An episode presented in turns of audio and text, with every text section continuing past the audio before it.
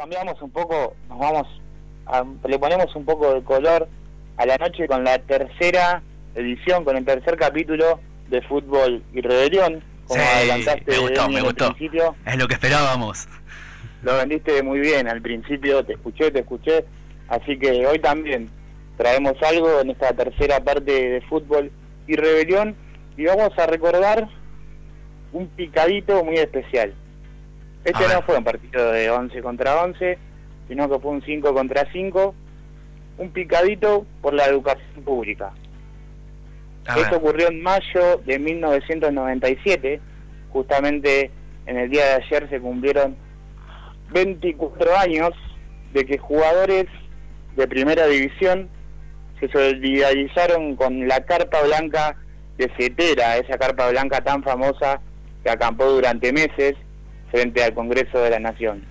La carpa llevaba un mes y medio desde que había sido instalada frente al Congreso de la Nación y en mayo del 97, cuando el gremio docente sumaba adhesiones de distintos sectores, ya la carpa blanca era muy famosa en todo el país, los medios cubrían este reclamo de los docentes. Recuerdo a, lo largo de... a Ernesto Sábato yendo todos los días a, la carpa blanca. Así es, claro. A lo largo de los mil tres días de ayuno por la carpa, pasaron artistas y escritores, como decía Saldo, de la talla de Ernesto Sábato, Alfredo Alcón, Mercedes Sosa, el Flaco Spinetta, Serrat, León Gieco, Eduardo Galeano, todos pasaron por la por la carpa blanca. No, impresionante. lo que lo que se vivió en, en, esa época ya 24 años pasaron de, de ese picadito. Hace 24 años. Y bueno, ahí fue cuando se sumaron jugadores de primera división a todos estos artistas que te sumé antes.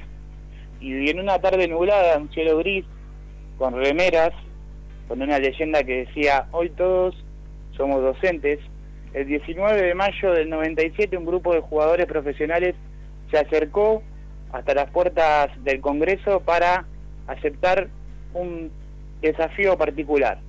Era jugar un picado de fútbol contra los maestros de escuela que estaban reclamando allí en el Congreso. Fue algo emocionante y fue un partido que se realizó en la calle. En, Como jugábamos cuando éramos chiquitos. Pusieron dos mochilas. Claro, en el asfalto de la calle Solís, justo ahí en frente al Congreso, se convirtió en una auténtica canchita. No faltó nada, los arcos, un equipo de cada calor, cada color, y unas 500 personas haciendo hinchada detrás de, de las vallas. Así que fue algo importante. 500 personas asistieron a ese partido que tuvo hasta árbitro. Y televisado. espero que no se peguen, espero que no se peguen, dijo el árbitro. Y dio el pitado inicial. ¿Saben quién era el árbitro? Em, a ver. ¿Quién pudo haber sido? Castrilli. Javier Castrilli, ¿cómo que no? Le pegué. Una eminencia de esa época. Impresionante. Eh, echó a todos. Así es. Javier Castrilli él fue el árbitro de ese partido, que obviamente una gran acción del árbitro que también se solidarizó con los docentes.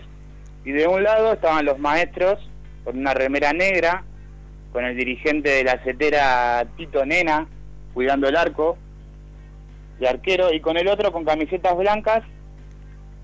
Escuchá el equipo, por favor, que jugaron contra los docentes. Juan Pizorín. Juan Pablo Sorín, en entonces jugaba en River. Tricampeón.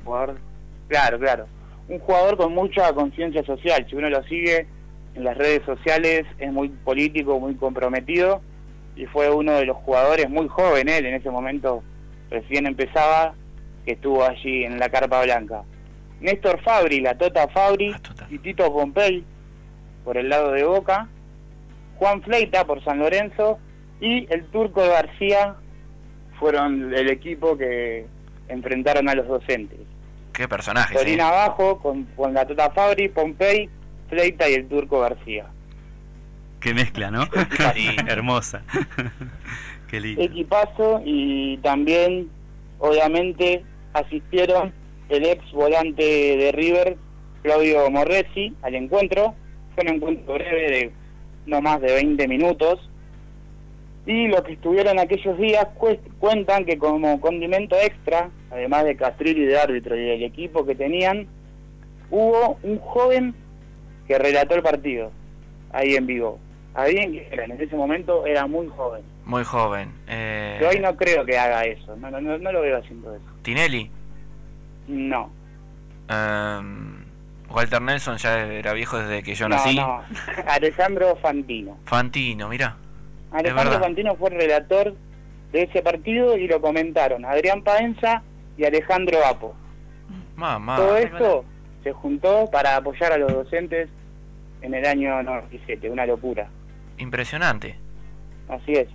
Terminó el partido, Castrilli y el Turco García contaron que apoyaban la movida de los maestros porque tenían familiares docentes, mientras que Pompey, Fleita y Fabri lo hacían sobre todo porque ponían como motivo una mejor educación para sus hijos.